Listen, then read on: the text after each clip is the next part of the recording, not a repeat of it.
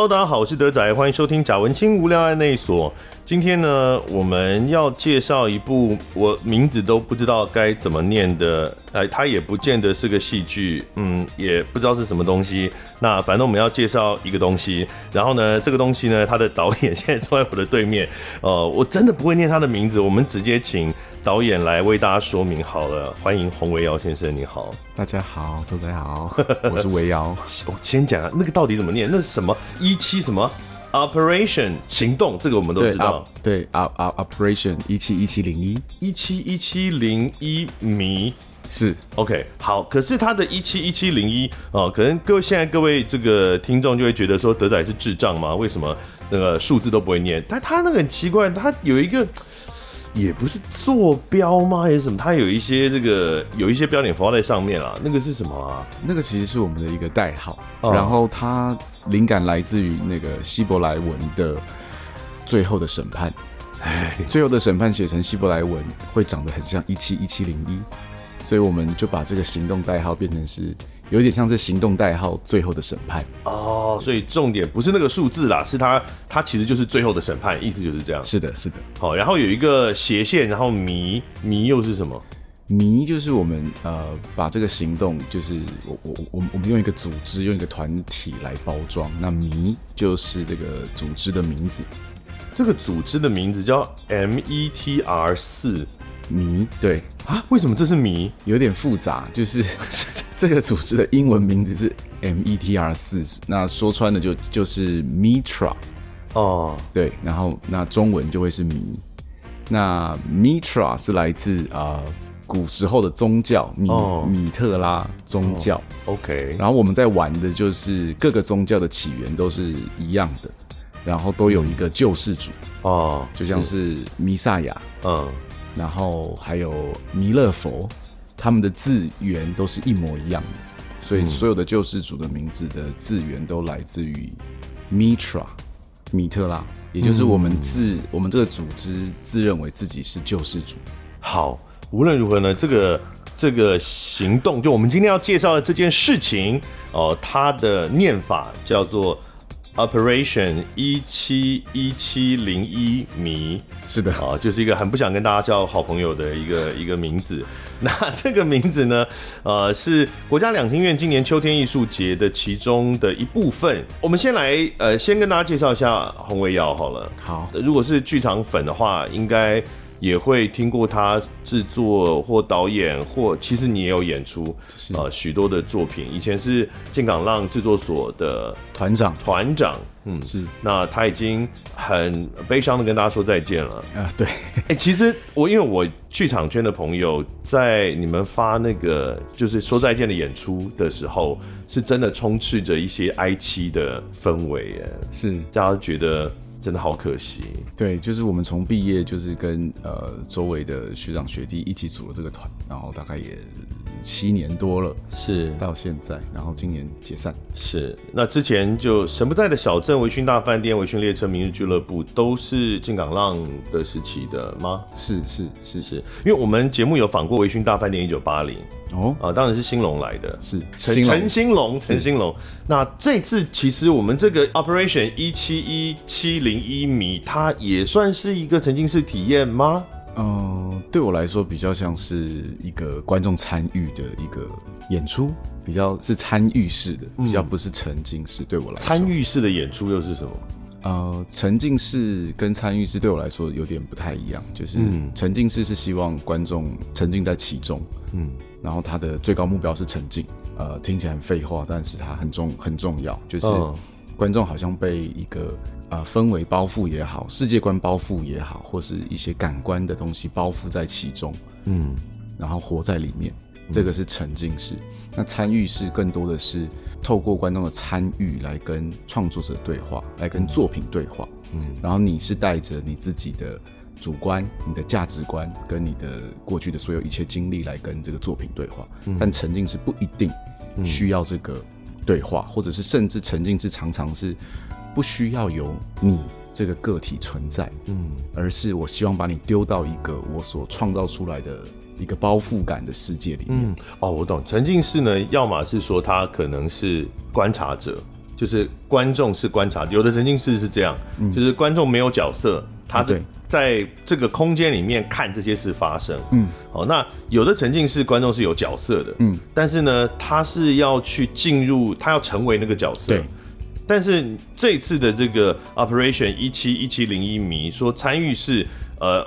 是不是说他更重要的可能是这个观众他本身带有的东西，是他要把他原来他的自我的东西表达出来，是这是跟曾经刚前面讲的沉浸式是不大一样。对，哦，不知道大家有没有发现到，我们今天没有介绍这个计划的演出日期啊，因为它已经结束了，就它已经演完了，所以不需要宣宣传大家去这样子哦。但我们今天就是要来分享或。应该说也检讨，呃，没有，就是聊一下这个过程当中，因为它真的是一个很很复杂的一个过程。这个过程当中，到底我们最后得到的这个结果啊，它的成效跟我们预想的计划的是有没有什么不同？讲到这里，应该还是不飒飒哈，我们就先请导演来大致的描述一下这个计划到底包含什么内容。嗯、呃，这个计划简单的理解就是。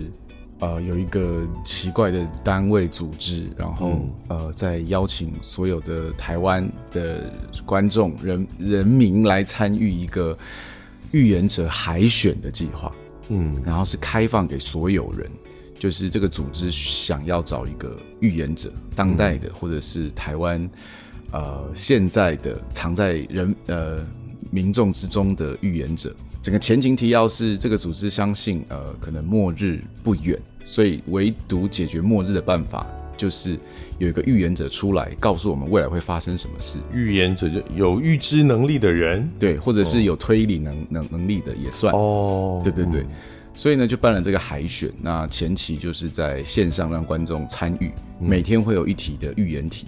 只要你答对了，就会有得一分。嗯，然后这样子的，呃，一天天过去，最后选出十六强到现场，嗯，然后 PK 选出一名，嗯，呃，最最终的预言者也可以理解成是冠军，然后他就会发表他二零二四的预言，这样，嗯，大概是这样的一个。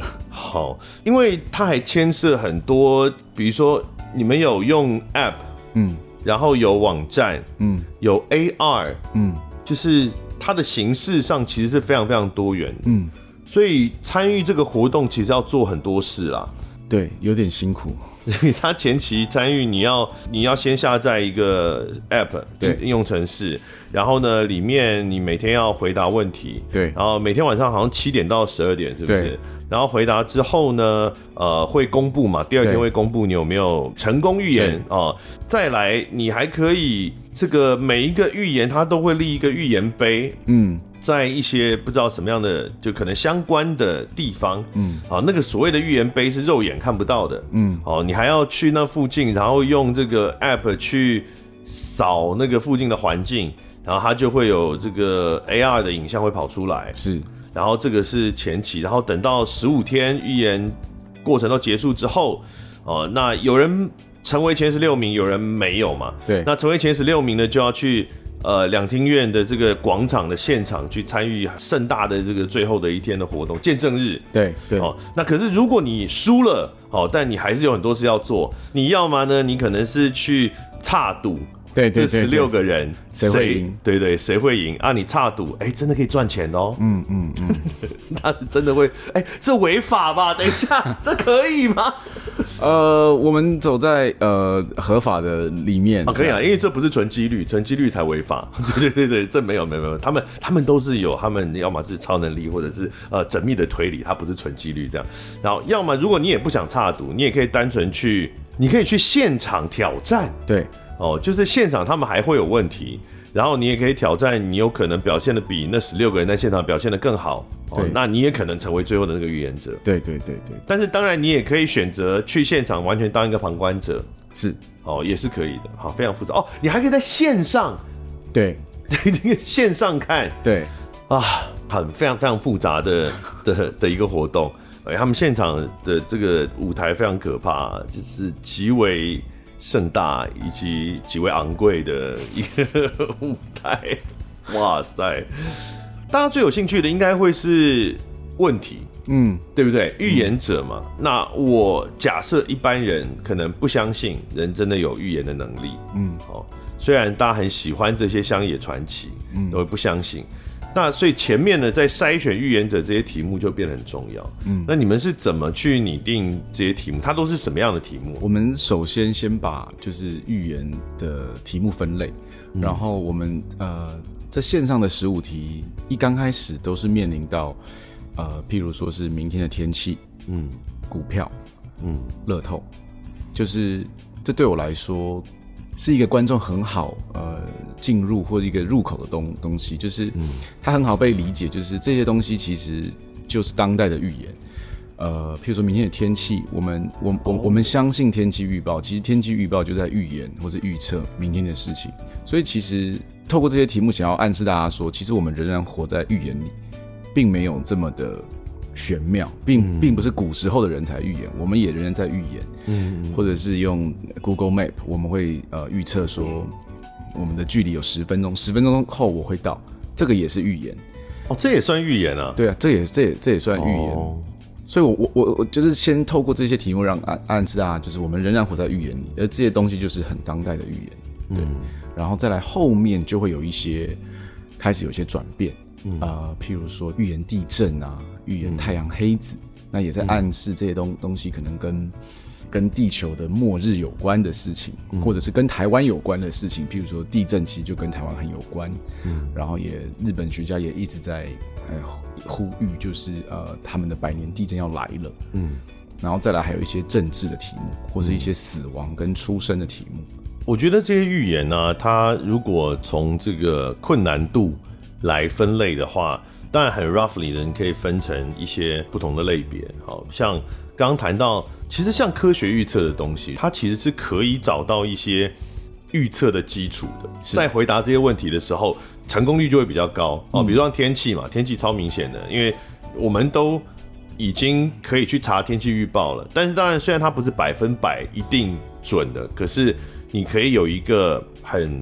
算是很强大的一个基础来回答明天的天气怎么样，哦，或者是空物品质也是嘛，诶、极光几率我觉得也算嘛，对，而而且呃，极光几率我觉得蛮有趣的是，它也是它它除了天气之外，它也是一种运气的象征。嗯、因为，譬如说，有些朋友去看极光，结果花了钱，但是没看到，嗯，要有一种运气的几率在。等一下，极光那个，因为那时候我就有去查，阿拉斯加明明那一天那个就有一个网站，有有，它就是极光如果容易出现，它的网站就会有类似亮绿色的那个，绿绿明明整个阿拉斯加绿到爆炸啊，对。啊！结果你们现场拍没的是没啊呢？呃，对我朋友也有也有也有去查，然后他甚至打到阿拉斯加的气象局去问，骗人，为什么没有？但是啊，那个气象局说，虽然从外太空看是有，但是因为当天云层太厚哦，所以你们是看不到，肉眼看不到，所以你要两个加在一起才能是答案。它其实是有极光，只是在可能比较高的地方，对对对，哦，肉眼没办法看到。对。哦，安内啊，嗯，但它这个毕竟还是稍微你是有一些基础，嗯，可以据以去预测的嘛，嗯，所以有一些是像像这个比较有资料可以预测，你至少可以去看过往的数字去判断未来，嗯，那有一些就是。我觉得就算有资料，可能或是有些是完全没有资料可以预测的嘛。像名牌这个就是非非常明显哦、呃，就是中奖几率，威力彩第二区的号码是奇数还是偶数，这个就纯寡杯了。对，欸、没有寡杯还有神力的加持，这个就是完全完全几率的问题了。哦、嗯嗯呃，或是像中华职棒总冠军赛哪一队拿下首胜，我觉得这个也，因为你就算能够判断出哪一队比较强。其实他也很难横扫嘛，是，所以要拿首胜感觉也很难。台积电会不会上涨？就算台积电很强，它也不是完全不会跌的嘛。对对对对之类的哦，就是会，我觉得更难预测的这些题目。嗯、那总共有十五题，但你们有预估说大家呃，比如前十六强他们的成绩大概会落在哪里吗？我自己觉得。我自己预测啦，我自己预测大概不会有人全对，嗯，然后但是应该错一题到两题，那果然就是错一题到两题，非常夸张诶。其实我很惊讶，以几率来讲是为什么会只只错一题到两题啊？不知道。然后真的最后的参赛者就是蛮多是靠数据分析，然后很认真的在分析每一题。对，但我们刚刚也都有大概描述，其实你靠数据分析，它的不确定性依然很高啊，或者是几率喽。你要怎么能够只，除非我们就归咎说他们就是幸存者而已。嗯嗯嗯啊，因为大部分人其实就是真的这么难嘛，嗯、啊，他们其实也没有那么厉害，他们只是呃，就是正好呃，几率分布下留下来的那些人这样。我觉得应该也是啦，某种程度应该也是。但是呢，留下来的这些人哈，呃，对，总共十十五题，然后有很多人都是答对，预测成功十三。十三跟十四，十三跟十四，前有十六个人哦、喔，对，都是十三十四。其实如果光看题目，然后看这个结果，你不去考虑考虑那个幸存的几率的话，其实会感觉蛮惊人，就会觉得哇，好像是不是真的有什么什么 paper？怎么可能这样都猜得对？因为大部分人，像比如说我，我不我没有都参加，我只是后面有几题，大概三题四题有呃体验一下啦。但你大家就会觉得说，哇，这个不大可能，通通都中吧？嗯嗯、因为大部分人都不会通通都中。嗯，我觉得这也是一个很有趣的一个心理上面的误区耶。就你会觉得他跟你不一样，对，你就会觉得，哎、欸，他他是不是真的这么准？那他接接下来说的话，是不是就有可能会发生？但是其实几率上，他很有可能就跟你一样，只是他他就是个几率而已啊。对，而且因为你们后来公布这些。参赛者他们都有一些莫名其妙的背景，对，是我的生活环境的关系吗？就是你们参赛者里面有一大堆什么许愿女巫啦，工程师，我都不知道什么是许愿女巫，我这辈子没有听过这四个字。许愿女巫，有人自称许愿女巫，然后有人自称未开第三只眼的预言家，有人说自己是预知梦能力者。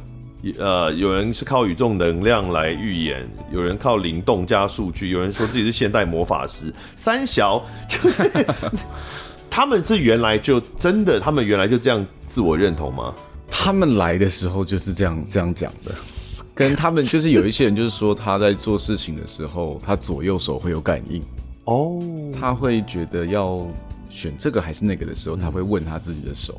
嗯，然后当他有一只手会感觉到麻麻的时候，他就觉得 OK，那我就是走这这这条路这样。哎，这个是就是当然，这有两种可能，一种可能是他们真的有超能力，好，另外一种可能是其实大部分人多多少少在做决定的时候都会借助一些不可知的方法。是啊，是啊，尤其你觉得是这样吗？因为我个人完全不是这样的人，但我有点怕说自己是不是跟大家不一样。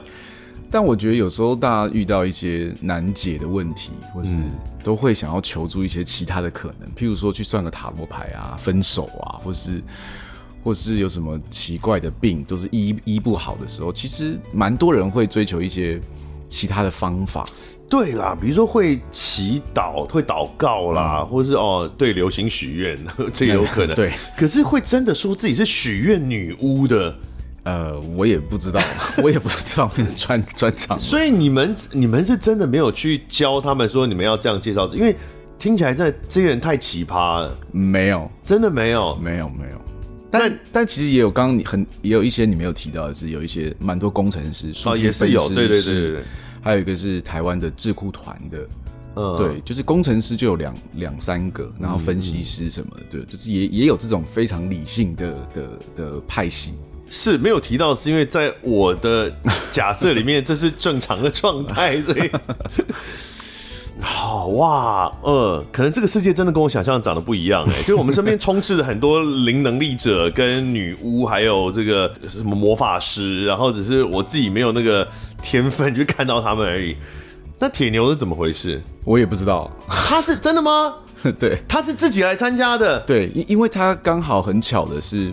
啊、呃，我们有个演员是肖东义嘛？哦、呃，对，他们那个他们正在排练。对，呃，应该是我们播出的这个 weekend，他们就要演了，因为我们前几集有放。对对对，嗯、然后就是肖东义是我的演员嘛，主持人，嗯、所以他就他就有拉大家来玩这样。所以铁牛是完全自己自己参与了，然后就真的就呃，你们看到名单的时候。怎么他有前十六名这样？对，然后我们就联联络他。对对对，所以你们没有任何暗装吗？就是说你们有没有去邀一些感觉比较有趣的人？我们有邀，就是呃，在前期的宣传里面，就是如果有看到的人会知道，就是我们有邀一些 You YouTuber 啊，就是开箱这个游戏啊，嗯、也让他来玩啊，但是他们都没有到最最后。嗯，对对对，反而是你们没有想要邀铁牛，但他就在最后了。有有也因为他有玩，所以也就想说，哎，那你们也帮我推一下，就他有稍微推一下，但是他也就是莫名的到最后。不过他第一关就被刷刷掉。哦，对对对，对，他现场第一关就被刷掉。哎，好。其实看到名单的时候，真的会以为没有那么 real 啦。但是今天导演的说法是一切都是很 real，都是宇宙意志的安排这样子。他们完全没有上下其手，对这些名单跟他们这个人设，因为他们人设真的有些真的很诡异。嗯，对，真的。或者是，或者是你们因为你们有拍每个人的自我介绍嘛，嗯嗯嗯，有些你就觉得哇，他真正在他的角色里面。嗯，对。他他他们很很在其其中啦。OK，嗯。我我今天一直有用一些轻佻的语气，来描述这件事情，大家不要介意，是因为我自己的这个价值观里面难以理解，所以我才会有这样的反应啦。哦，那所以我也在尝试的理解这件事情，哦，理解这个世界的不可知，我觉得这也是很重要的。好，那反正呢，这十六位他们就呃自然的产生了，他们就他们就要到最后一天做最后的总决赛，嗯，要选出最后的预言者。我有看到说，呃，他们最后会预言者，他要念出刚刚提到二零二四，其实不止二零二四，你们有他一直讲到什么一万年后怎样？对，这些是你们事前就请他们每一个人先写吗？嗯、呃，他们选出十六位之后，我们就隔天就逼他们来两厅院，然后我们安排了一系列的活动，嗯，呃，他可以视为是。很像是加入组织的一个体验好了，嗯，他会先到一个空间，然后会有组织跟他说话，他要插旗旗子签约，再被关到另外一个空间，他要半个小时在里面写二零二四的预言，嗯，就一系列的的活动就在当天全部把它完成，然后我们称它为签约日，这样就是找他们来签约，所以所以二零二四就是在那一天的时候完成的，被我们关在一个小房间，然后但他们只要写二零二四的。因为我还是要控制一下他们的内容，所以，所以我我有帮他们写了一些大标，嗯，譬如说二零二四，我写了七个，嗯，他们等于要完成七个二零二四的预言，嗯，然后再来是一百年后，所以就是二一二四，然后再来是三千年，再来是一万年，嗯。嗯这就算是我的导演策略了，嗯、就是我还是希望有一个脉络，就是让他们针对某一些主题、嗯、特定的主题做出预言，这样子。对对对对对。那我们一开始的时候其实就有提到，就是呃，这个活动它很重要的是参与式的一个活动。嗯。但即使它不像刚刚讲说它是参与式，它不算是沉浸式体验，可是这些参与者是否足够投入？嗯，应该也是这个活动成功与否非常重要的一个要素嘛。对，像刚刚我们提到这些人，这十六位最后的获选者，呃，入围者嘛，就是前十六名。嗯，他们是很在自己角色里面。OK，这是某种很投入的一个真相。他们在现场好像又又没有那么有信心，可能比较紧张吧，因为那个高台又害羞。呃，对哈，我觉得应该算会紧张，因为。自自己，我自己真的走上去的时候，也是真的蛮紧张的。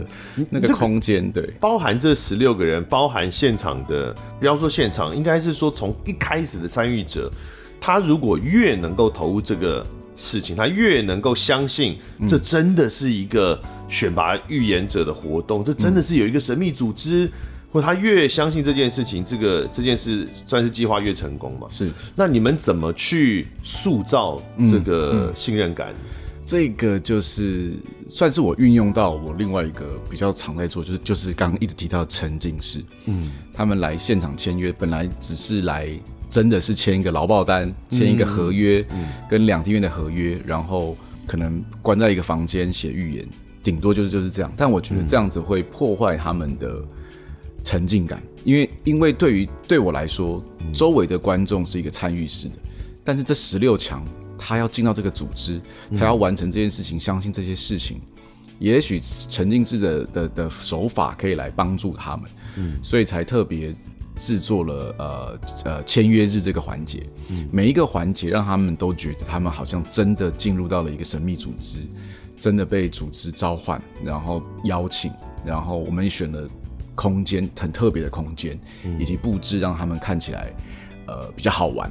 对，签约那天的工作人员也都是穿制服的吗？呃，穿全黑啦。但是像那个插旗那个空间，哦、如果大家有印象的话，其实我们做了一个模型嘛，就是模拟两厅院的现场，还有还有那个呃舞台的图，他们要插在自己的位置。以及到签约的空间是在两厅院的一个很神秘的地下的藏书的空间，是不对外开放的。嗯，里面摆了沙发、立灯，然后环境非常好，放着古典乐，然后有一个人在里面服务他们，像一个管家一样。一进来，红酒、白酒、香槟、气泡水、咖啡、茶，你可以选。我到，我到，到，我服务你这样。嗯，还有一堆零食可以可以吃，就是。我觉得这些东西都有帮助到他们最后一关，就是到访问的时候，嗯，会蛮进入状状况，以及我们在呃打电话给他跟他约时间的时候，都都还是稍微的有一点包装，让他是好玩的，嗯，所以可能因此就是他们就变得这么投入吧。其实就是即使他们并不是真的相信。这个件事情的真实性，嗯，哦，就是有一个神秘组织这样，嗯，或者他们并不是真的相信自己的那一个人设，嗯，但是你们的对待越认真，他们也越能放下一些原来的那个，嗯，你不管是害羞也好，或是怕丢脸啊什么的，嗯，去进入自己的那个角色里面去，这样，嗯嗯，对，就是他们搞不好有人会为了参加这个活动，自己去设计一个角色角色进来，我觉得也有也有可能，也有可能。对啊，不然他讲说哦，我就是个 IT 工程师，这样结束了。那你们有一个是这样的，就是尬爆，然后就技术里面很贱，你刻意剪成那样。对对对对。那有些人可能会自我设定，OK，那这是这十六个人，可是其他的参与者呢？我们会希望他们不要以一个啊、哦、玩笑的心态，嗯、希望他们尽量的有可能的话更认真的对待这个活动，或者包含当天到现场的挑战者啦，或者是线上的啦。呃，或者是这个现场的观看的人，所以就设定了一个奖金，嗯，呃，就是如果他是一个，如果他最后的殊荣是 OK，你就是真的台湾最强的预言者，我觉得大家会觉得很瞎，嗯，所以 所以才有一个奖金，就是让大家比较好理解，就是不用去思考太多，就是哦，这是一个奖金挑战赛，然后我来这边玩奖金，哦、就是它更趋近于真实，而且钱也是真的，游戏也是真的，然后。预测也是真的，所以我在玩一个真的活动。我觉得有奖金是一个很方便的一个理由，让他参与这件事。对，不管对他自己解释还是对别人解释，嗯嗯嗯，就是他都是一个很好的理由，就没有那么瞎。对，就是 他可能觉得好玩，对他真实的心声可能是他觉得哎、欸，好像蛮好玩的，哇，我很好好奇到底最后会怎样，想要来参加。嗯、可是他有可能觉得说，哎、欸，这会不会这样很中二？或者说啊，跟别人讲，这会大家会觉得我这个很傻或干嘛？哎、欸，那有一个奖金，确实是一个很好的，嗯，很好的一个说服的一个理由、欸。哎，嗯，你们实实际感受到大家的投入的状况好不好？呃，你说现场吗？还是整个？整个像前期的线上的时候，嗯，呃，每天一题，其实也有呃有非常多人很在意那个题目的揭晓，因为我们每个题目揭晓多半都是实拍。简单的的话就就是去拍有没有下雨，这简单哦。他们会有一个见证影片，对，然后也有去访问一些气象局的人，太阳黑子就是很很科普式的去理解。然后我们的团队也很用心的找到了阿拉斯加的人，去去去看现场拍这样极光，就是我们很认真的对待这件事情，然后他们也很认真的很在意每一个分数。跟呃有没有正确？那我觉得是一件很很好的事。也有很多人回馈说，这个游戏让他很期待每一个明天。哇！去去去去，就是到到底是怎么样？譬如说，有些人说，哦，我已经十年没有看棒球了。哦。那我看到我看到哭这样，哦，我好久没有再回来看棒球了。哦、就是等等的，就是有很多人在前期的时候是是觉得很有趣的。嗯。那这这个是一部分。嗯。那现场的状况呢？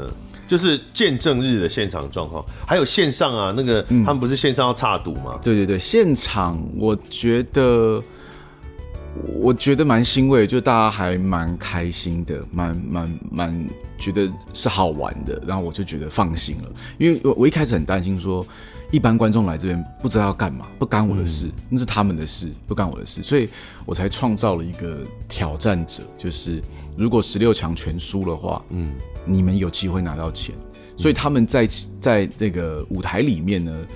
呃，也同时在预言站左边，站右边，那答错了就离开，就他们觉得这件事情是好玩的。嗯，那我就觉得，嗯，那那那我就放放心了。就，就是他们在见证日的时候呢，是在这个国家两厅院、呃，戏剧院跟音乐厅中间的那个大广场，然后把做了一个很大很大的舞台，声光效果也非常的齐备。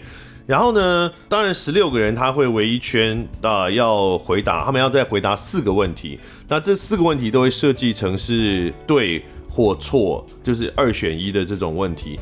然后呢，所有的所谓挑战者，就是下面你现场可以，你虽然没有前进前十六名，但你还是可以去现场挑战。那你挑战呢，就是你也可以去站站左边或右边，就是站对或不对，就是反正也是二选一。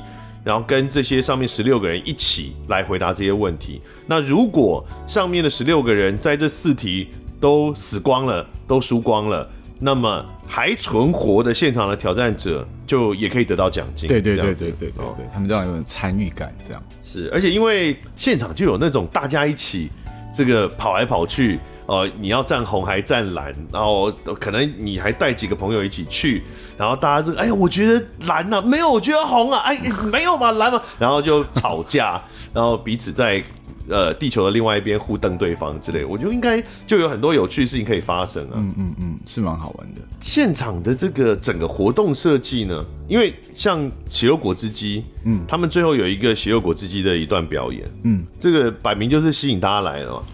啊、呃，一方面是，二二方面我觉得他们的音乐确实也蛮适合的，蛮适、嗯、合这种末日感，对末日感的这种狂放，这种这种不羁的这种状态，我觉得是很好的。那也没有让他们唱就是超级多首，他们是专门来这边开演唱会，也没有，我觉得还算是在节目之内，嗯，对，还是还是在规划之内的一个状态。其他的部分呢，舞台的设计、灯光。舞台是我想的，是我要的一个状态，就是我觉得它要很有竞技感，就是条分在中间，然后十六强是高台的，然后各自独立的，然后中间呃是主持人的舞台，是还要是四面式的。嗯、其实整个舞台的圆跟两厅院那个自由广场的地上的方格，嗯，从空拍图看起来很像一个曼达拉。那那个曼达拉是什么？就是一个图腾，一个印度的图腾哦，就是圆形、方形的图腾。嗯、然后这个这个这个图的灵感来自于香巴拉，也就是香格里拉，嗯，的一个传说也好。如果如果就去查的话，会查到就是有很多很古典的画作是在画这个香格里拉，就是圆在方，圆在方。可是空拍图跟这个曼达拉其实长得非常的像，嗯、那也是我想要。传达一个很隐晦的一个概念，嗯，然后这个这个作品有另外一个层面，就是有一点宗教色彩，或是在讨论末日这件事情，嗯，所以就是现场就取材了这个东西。它其实在讲的是西藏的传说，是说当末日要来的时候，钟声会响起，全世界会环绕着那个诵经的声音，嗯，然后香格里拉的大门会再次打开，嗯，然后他们会回来。那他们可能是指的是神，或者指另外一种种族吧之类的。嗯，那所以现场就是有这个概念。然后守门的人呢是蛇身的人，然后可能有四张脸孔，嗯、所以我就让中间的主持人是四面式的。啊、哦，他们也自称四面佛啊。对，四面佛就是呃，四面佛当然是大家比较熟知，就是可能泰国吧，但是它也是来自于印度的梵天，呃，三大神的的的创造之之神。就是在现场的很多视觉的安排上面，其实都有。把宗教啊、神秘感啊、末日的这些元素放进去，嗯、但他不是那么可能明讲的。对对对，对，四面佛蛮明讲的啦。对，但是他们讲的就是很白白痴的。对，他们四个本来叫赛评嘛，其实也就是主持人啦。对对，对不对？就是整个活动的流程的主持，就有四个人。那其实大家也都是大家耳熟能详的。你刚刚提到了一个肖东义嘛？对，哦，豪笑排演的肖东义，然后阿拉斯。然后徐浩中的也是剧场演员，张问浩，对，其实都是大家多少有印象的这些人。那他们四个呢，呃，开场的时候他们就会做一段 DJ 表演。我个人是非常好奇，他们四个会 DJ 吗？他们不会。对啊，我想，我在想这几个人，我也大概知道。我想说他们这边。弄半天，对，在到底在摸什么？他在干嘛？就是调那个音量上上下下，到底在摸什么？就带一个氛围啊，是啊，是是啊，但是也对，也是有这个氛围，也是让观众嗨了不少了。主要就是热场嘛，因为大家那时候是大家还在观众要慢慢集结的时候，对，你总是要热场，所以会有一个呃很嗨的音乐，嗯，然后会有四个人在台上，他们也不能总不能什么事都不做嘛，所以就好好像是在当 DJ 这样。事实上没有啦，就是对嘴 之类的这种感觉。哦，好好，对，哇，他们四个，然后就整场一直大叫，然后我要把整个流程呃带这个流程走完。对，你们有哪些？比如说，如果现场有什么样的意外状况，要怎么处理？比如说，如果真的虽然后来没发生，就是十六个参赛者全部前四题就输掉了，对，现场到底要怎么办？就是我们有安排两种的结果，一个就是十六强全输掉，一个就是有一个人诞生，所以我们都有准备。我一我一开始很挣扎，就是我觉得有一个人诞生看起来会比较完整，是，但是我最后觉得说好啦，就就都完了，就完真的，所以我们也还是有排，就是是十六强全淘汰，没有预言者的的一个结果，嗯，对，所以是有安排的，是是怎么要怎么现场要怎么处理？现场就是好，今天大家都淘汰了。好，那我们接下来就会把钱这个呃分给大家，请大家往出口的地方前进。好，门口工作人员会发钱给你，谢谢大家，拜拜。就是，然后神秘组织连夜逃走，其实有一点像，真的，就是我们会说，我们承认我们失败，我们找不到预言者，我们看不到未来，大家是是没有预言者，嗯，没有人看得到未来，就是我们失败，然后我们离开，然后。嗯，末日可能还是会来临，然后我们还是要一起 面对，或者我们会仍然会想要去解决它。讲一段话就是，对，就是一直有现场一直有一个很像变声器的人在讲话，嗯嗯嗯，他他他其实是在后台现场直接讲，是，所以他会念一段，就是 OK，我们失败了，然后就是离开，然后还是后面的活呃后面的内容还是会继继续走，就是接近结尾的时候还是有一段影片。一个我们称它为末日影片，就是在放这两三年的呃地球上的大大小小的事情，嗯，然后接着还是有血肉，嗯，就这都还是血肉果汁机，对，这都还是有的，但是就是不会有人。我最好奇的是，你们是宣称要把那个一七一七零一这个就十七万一千七百零一元这个奖金要分给现场的所有呃幸存的挑战者，是，那幸存的挑战者可能有上百人，对。那你要很少 是要怎么分呢、啊？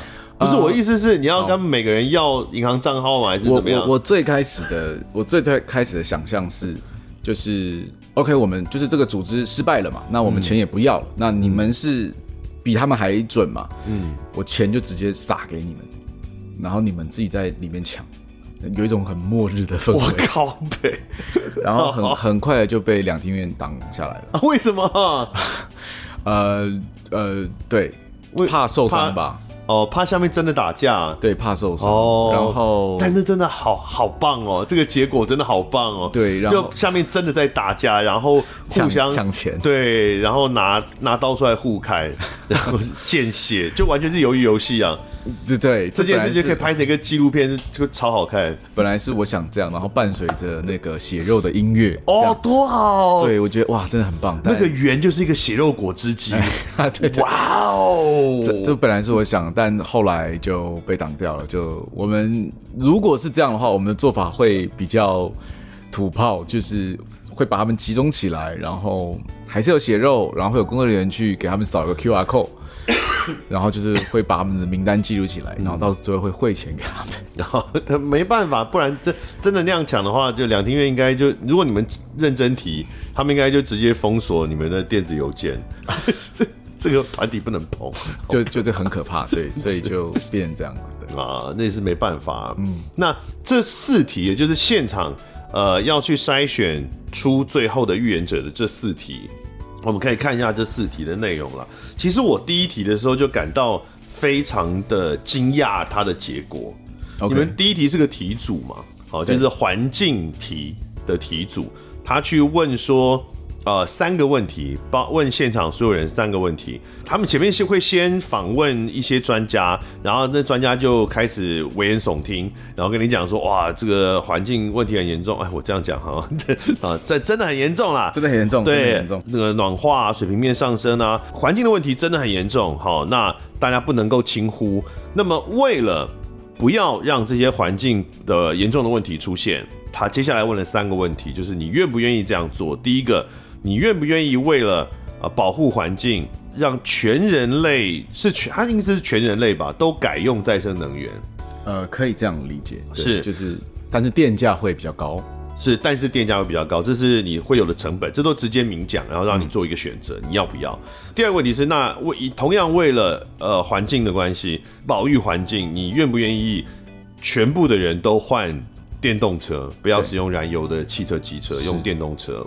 那第三个问题就是愿不愿意全部的人都改吃素？嗯，他他最后是说，这三题里面要去大家要去预测现场的所有人投出来的结果是有几个愿意，几个不愿意，就是愿意有没有过半或不愿意有没有过半？对，这样会有一个二选一的结果，所以他等于要呃预判现场所有人的决定。对，那最后这个结果哈，嗯。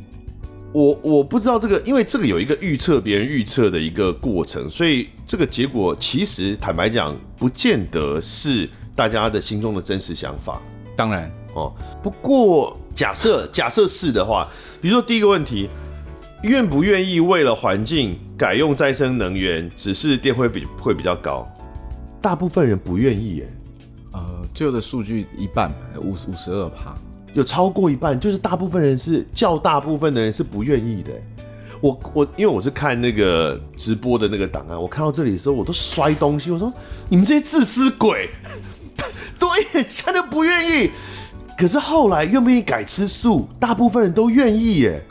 吃素哎、欸，没有吃素是不愿意，很高的趴数是不愿意。哦，吃素也是大家不愿意。其实是电车，就是电动的车，大家比较愿意。哦，大家愿意换电动车，对。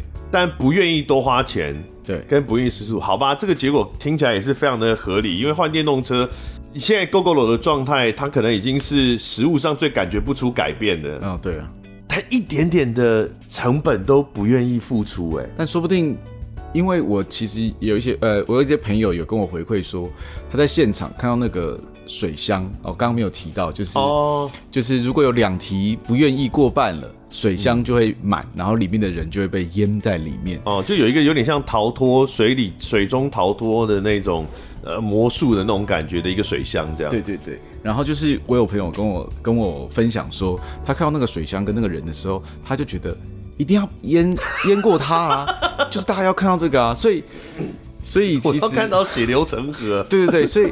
所以其实这是我没有预料到的一个很有趣的现象，是大家就是你手中握有炸弹，你就想要把它引爆的这种心情，而且是安全的，因为大家都知道你们不可能真的把它淹死嘛。当然啦，对，它连盖子都没有啦。对，所以所以大家就是觉得可能也不太准，但是但是我觉得这种现象的产生，嗯，跟结果其实会是有趣的，会让大家去思考这个问问题。或者如果这个结果是准的，我对这个世界很失望啊。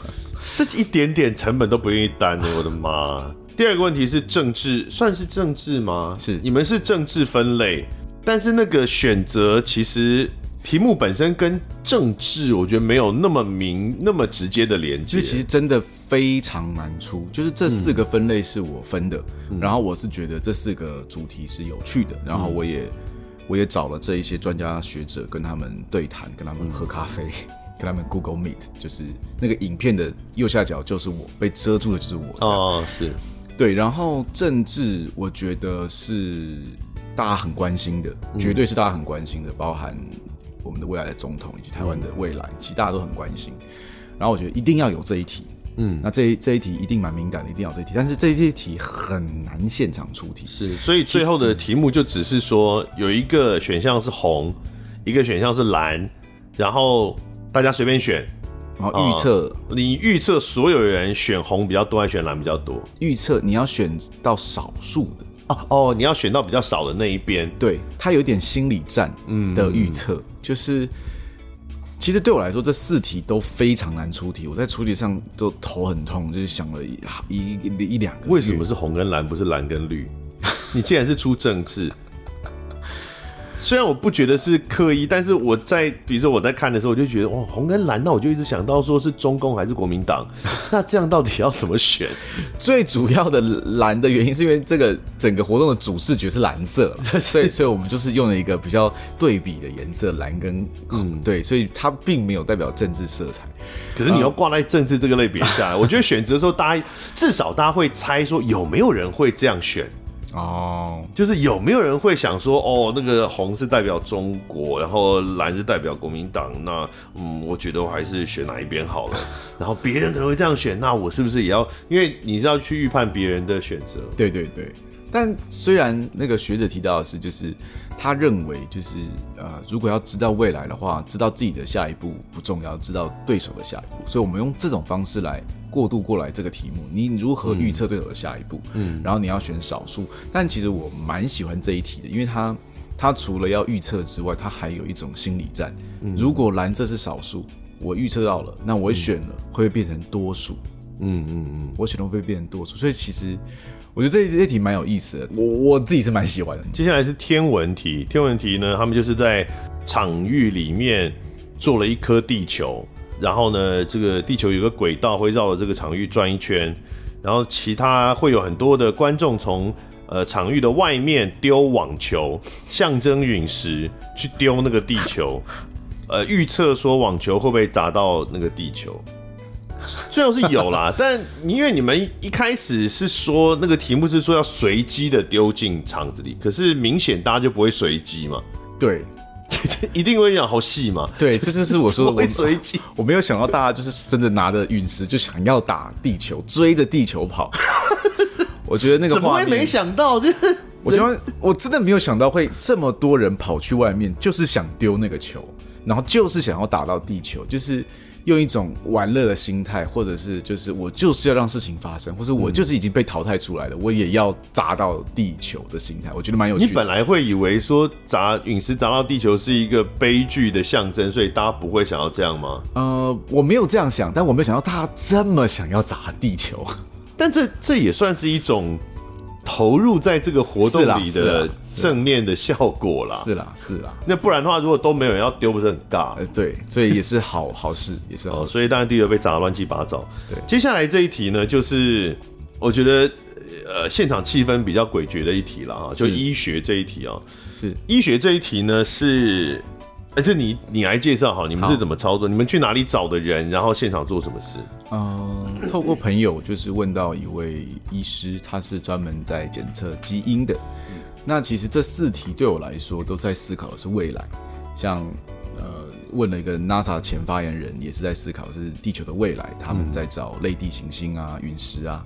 然后政治也是未来，然后生态也是在讨论的是未来。那觉得医学这个在研究基因的，我觉得很适合，因为它从一个人的基因去判断你的未来可能会有什么疾病，你可以先预先预防或者是怎么处理这样。嗯，那我觉得这个也是也是可以说是一种预测、推理或者是预言未来，看你的基因去讨论你的未来。所以我觉得。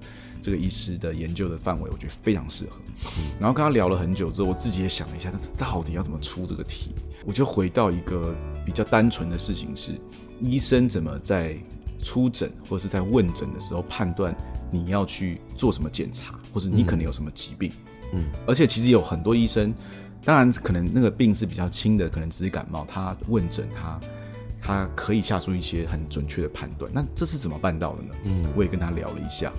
那我想从这这这一种啊、呃、问诊的方式去推断一个人有没有生什么病，或者该做什么检查来作为题目，嗯、我我我就在想怎么怎么操作。然后另外一个层面，我就在想，呃，人类最大的疾病可能会是什么？我觉得都知道，其实就是癌症。我们最想攻克的就是癌症，嗯嗯，大家最困扰也是癌症这样。然后我想，我就想说，现场可不可以操作呃检验癌症？嗯、但是怎么找怎么查都，或是问医生都是一定要两周后，嗯，才可以验出这个人。癌症没有快筛啊，就是这样。是是是，就是一定要两周。嗯，然后我就想说，那还有没有呃比较可以快速达到的？一度大家都说，那就是那个 CO COVID。那，我觉得我觉得 COVID 这个时间点已经很无聊了，嗯，大家没感了。如果在两年前、一年前，我觉得。可能还有机会，嗯、但是，嗯，就是现在大家是没感觉的，嗯嗯，嗯对，现在你得了，他们大家也不会觉得怎么样，嗯，然后我就觉得，哦，就找到，哎、欸，艾滋，艾滋是一个可以很快的筛检出来一一一个可能性的，我就觉得，哎、欸，蛮有趣的，也许可以试看看，嗯，然后稍微呃说明一下，应该是。HIV 是很容易被筛检出来的，对对对。但艾滋是他发病之后的状态啦。谢谢你，谢谢你。不会不会，对对，是是是这样，没有错。对，就是 HIV 病毒的阴性阳性这样。嗯。然后就是就是觉得，哎，这个蛮有趣的，也希望就是既然说它蛮有趣的，你每句话都会被延上，我跟你讲，一定每句都会爆炸。我的意思是说，我我觉得大家在等待结果这件事情是。是有趣的，是很有张力的，很有张力的啦，很能够牵动现场的人的情绪的。事实上，我自己因为呃，我我自己大概每三个月、半年也都会自己快筛嘛。即使到现在，我已经筛过呃，可能几至少几十次以上，然后目前还没中过啦，但已经有这么多次实作的经验。但我每一次啊，我我现在已经不是用那个。验血的，因为现在已经有唾液的快筛了，但是在那个等的二十分钟的那个过程里面，那个心理压力还是很大。是，当然现在已经比一开始好多了。一开始前几次自己在筛的时候，那真的，或是一更早以前是要打电话去问逆筛，对对对对对对，是不敢打那个电话。哎，电话在面前放多久，嗯、你就是不敢去。那不是说怕别人知不知道的问题，是你会一直想说，万一真的中。那我未来的人生会变成什么样子？嗯，我有没有做好心理准备？嗯，那当然，呃，久而久之，现在一方面是自己已经经过很多次，慢慢已经习惯了。那二方面是，呃，因为 HIV positive 现在越来越已经不会对生活造成太多的影响，它变成一个慢性病嘛。而且，呃，U 等于 U，就是基本上你如果按时服药，检测不到那个病毒值之后。其实可能比一般的慢性病更不影响生活，它就是完全没有任何症状，所以当然就没有那么当初那么怕。但是我直到现在，我在做自己家做唾液快筛的时候，我还是会先，比如说还会先哦抹这个简体嘛，然后放到那个那个有一个液体里面，然后我就会把它放到一个架子上，就是我视线不会直接看到的地方，然后做别的事情，设这个码表。二十分钟之后，然后我还是要稍微准备一下心情，然后再去看它。嗯，就是还已经可能二十年了，嗯，然后不知道无数次经过无数次的筛检，那个心理压力其实还是还是在。其实这这个是我最想做的事，不是说艾滋，也不是说医疗，是我觉得我我做这个作品就是想要大家感受那个未来，嗯，然后去思考那个未来。很多事，很多事情，如同这个快赛的结果，它可能时间比较延长，或者是大家没有意识到，我们正在这个路上。嗯，很多事情在明年可能会发生，或者是，譬如说生态环境，或者是政治，我们正在那个赛的路上，我们还不知道那个结果。嗯，但我们可以做些什么事吗？或者是我怎么去面对这件事情？我我自己也有生过一些严重的疾病，然后等待的结果。这段时间确实很难熬。嗯嗯，我我怎么面对这个未来，以及医生帮我判定的这个预言？你十天后会怎么样？你你未来会怎么样？这件事情是我最想讨论跟最想带给观众的感受的。嗯，所以你们就是找了一个，他是原来他就想要做这个快筛是吗？对，他算是我的一个朋友。哦，对，哦，原来就认识的人，对，我邀请他，然后他也愿意跟大家分享这件事情，嗯、然后我们觉得这件事情并不可怕，就是我自己也也也验了，对、嗯、我们觉得就是大家都可以验，它不是一个呃一个迷思了，它也不应该是一个有很多刻板印象的事情。那我们都都可以验，所以我们就是蛮开放的，就是他也很愿意就来是。可是问题是你找一个朋友没有任何条件的选择吗？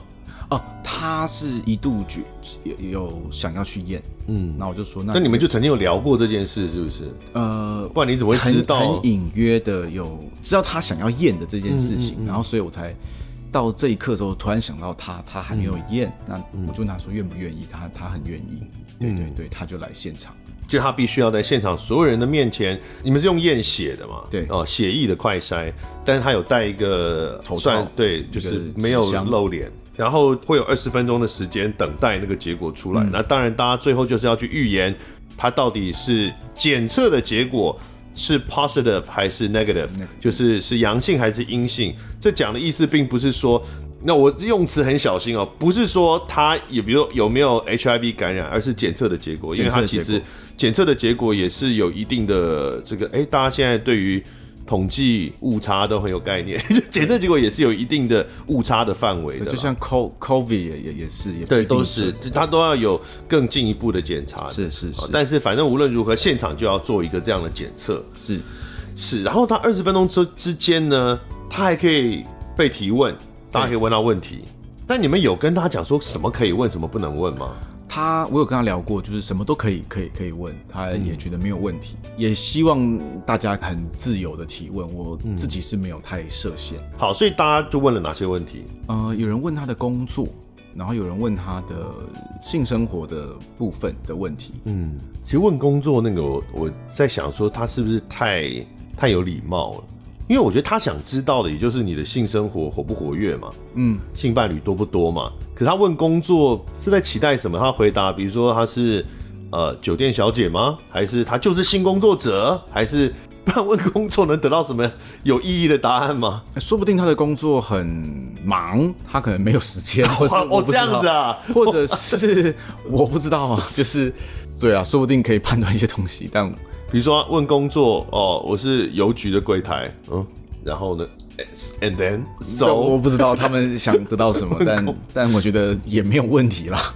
我觉得他太有礼貌了。Okay. 那后来有人帮他问嘛，就是哦，有人问这个性伴侣的人数，嗯，对不对？有的问说你什么为什么会想要检测？是觉得身体不好吗？还是怎样？嗯、这个也有人问嘛、嗯。还有什么问题啊？还有人问他有没有安全措施？哦，有没有啊？是不是安全性行为？是是是是是。他的回答也蛮惊人的，其实，对，反正他回答了一个没有不算太安全的一个回答啦。对，OK，所以后来也是有人猜，呃，是阳性，有人猜是阴性，这样、嗯、就是，呃，现场的剩下应该是四位左右吧，的，好像淘汰掉一位，好像是，嗯嗯嗯，对，是，因为有人猜呃阳性，但最后检测结果是阴性嘛，对对对对，嗯。那你事后还有跟这位朋友就是确认一下，因为毕竟公开场合被这样问，他他觉得没有问题啊，因为其实对我来说，他就是一个站在舞台上的角色，嗯、就是他就是角色，因为没有人知道他是谁。对我来说，还是我还是在说故事，就如同那个最后选出来的预言者，他真的是预言者吗？他真的是什么都知道的人嘛？他真的是最准的人？他看起来超不像的。所以对我来说，我还是在说故事，所以我觉得没有问题。我有跟他聊，他也完全没有问问题，不然他也不会来。然后我我认为我还是在做一出戏，嗯，整个活动从前期前期我们的第一波宣传是在北中南撒美金，嗯，然后美金真的美金哦。真的美美金，美金的后面印着一个 QR code，你扫了可以连接到我们的网站。美金后面印着 QR code，怎么会是真的美金？哦，贴的贴上去的 QR code，哦，是真的钱。对，然后怎么没有先通知一下？有在有在一些地方发布，就是想让大家感受，就是这一件事情的那个未来是什么？嗯，那个未来总有一天会到，但是你怎么感受这个时间？或者是就像是有呃算命人跟你说，你明天不要出门，可能会有。危险，你可能大部分人不相信算命，但是听到这件事情之后，你会不会在你心里有一点点起一些化学变化。你到底要怎么面对啦？或者你要做什么准备？像刚刚讲癌症的，就是很明显啊，医生跟你讲说还有多久，三个月到半年，嗯啊，或者是什么三个半年到两年之类的这种啊，那到底是三个月还是两年？那那到底要不要积极接受医疗？嗯。还救得了，救不了。嗯，那如果救不了，我是不是应该赶快去享受人生？我还是要努力去救。那我是不是钱都不能花？我要拿来当医药费？嗯，那就是你当下就要做的决定啊。可是要怎么做这个决定？很多时候是你没有足够的资讯可以去对未来做明确的判断嘛，所以才做不出那个决定来。嗯，这个作品也是我在疫情之后想到的，就是。那个时候非常多的什么，大家会去探讨阿南德啊的的的的预言，说又又又又疾病又要再延烧到什么时候？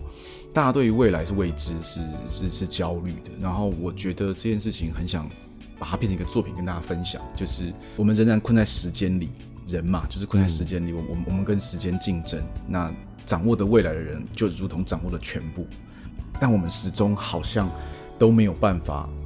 真的看到那个未来，或是，嗯、但是我们又很努力的在在面对那个未来，或者是在期望那个更好的未来。嗯，那这个是我的作品的最核心。那你觉得这次这个作品现在是结完结了？呃，算是对啊，完结了。就目前所有的计划是完结。你观察到的跟你原来预期的，因为这个作品它最终是并不单纯是传达而已，它要观察、嗯。参与者包含观众的反应、嗯、是，那你观察到的跟你当初预期的，你觉得有没有落差？当然，我本来期待更多人可以可以参与，嗯，呃，我当然蛮理想的，但可能没有我预期的这么多。但我其实更期待的是后续的的发酵，就是会不会真的有人更关心生态？我我觉得是非常好。或者是政治，或者是任何，我却不会，大家就是连电费都不愿意交，怎么会？但说不定会嘛，说不定大家会哦。原来二零，我对人类没有期待了，你这些混蛋。对，就就就我我真的期待这件事情，我我我还是往一个蛮美好的方向去去去想。然后其实有一件事情，我觉得呃，这个活动的最后一步，我不知道大家知不知道，我把。这十六强的预言整理出来，以及第一名的预言整理出来，有一个 Google Calendar，嗯，然后是可以让大家未来历，对，让大家可以去订阅。然后我昨天晚上弄到三点，我把它整理好了，嗯，就是之后啊、呃，如果你有订阅未来历，它时间到了会跳通知提醒你，嗯，哎，今天这个预言预言者预言了什么？嗯，对，我把这十六强的预言全部整理进去，然后当然因为照着游戏规则，只有一个人是最准的。那那一个人的预言是用不同的颜色标的，嗯，嗯，然后是前面打个圈的，就是在游戏规则内他是最准，嗯，但是你同时可以看到其他的预言者的预言，然后就是整个一年就是满满的一堆时间点会发生什么事，我都放在上面。我也期待到了那一天那件事情是没有发生的，或者是他跳通知之后，你再回想一年前这件事情，你会有什么样的感觉？然后这些通知上面就有附那些预言者的 email 或者是脸书账号，你就可以去笑他们，哈哈哈。但是很有趣的是，搞不好他预言中了呢？哎，对对，对啊！而且很有趣的是，很多人的时间点是一样，就是蛮有趣。就是不是你们有设时间点给他们吗？没有没有没有，日日期是没有的哦。就是类似的事情，哎，都在同一个月，或者是大家对于一些灾难的时间点，居然都是同一天，我觉得很有趣。然后最后呢，二零二四十二月三十一，我放了一个是后续的预言，嗯，然后那那一那一篇我就放在那个日历的，就是呃一些简述里面，就是打开那个日历的的的下面的文字，就是有他们每一个人预测自己的离开人世哦，是是是，嗯、哦，我觉得蛮浪漫的啦。然后再来是二一二四年的全部大家写的，三千年全部大家写，还有一万年大家写。那万一他预言自己离开这个世间的日期是二零二零年的三月十七日，你说他已经对 哇，大家就会是哇塞，呃，倒没有，倒没有，倒是没有。这样嘛，我觉得这个很聪明哎，就是他让这个活动没有完全消失啊。对。如果愿意装这个未来力的人，未来他至少未来一年之内都还会一直被你们的活动骚扰，他没有办法逃离这件事情，他会让这个影响继续下去。对，哦，这个很聪明哎。对，我希望未来是因为那个未来，我们终于到了，嗯，我们再回头感觉，就其实都是，就是像我半年以前，我一直在期待今天。演完，嗯，演完，我我我觉得压力好大。对，以为可以轻松，没想到还要上来来上 podcast。啊，不是这么说的，是 他终于到了，就是你大家一直在等的那一天终于到的时候，那个你再回头看你之前期待的那一天的会发生什么事情的时候，是一件非常有趣的事，就如同那个快赛的结果出来。嗯，好的，这次真的是一个很庞大的计划哦。那。现在终于一切落幕了啦，嗯、但是呢，各位听众朋友，你还是可以参与。像我们刚刚有提到，我们有未来力嘛，对不对？所以即使你前面没有参与，你还是可以去网站上面下载这个未来历，它其实就是个 Google Calendar。对，然后你把它加进去之后，你就可以呃看到这些他们这些参与者做的预言，然后一同来验证他们到底有没有。预言成功，对哦。那除此之外呢？当然，你在网站上你会看到他们过去的那十五题的预预言的这个题目，就筛选的时候的那十五题。然后你如果想要测试看看，你觉得你是不是哦、呃、被 lost 掉的预言者？你就说明明我比较厉害，我只是没有跟到而已。OK 啊，你可以去这十五题，你可以自己去试试做做看。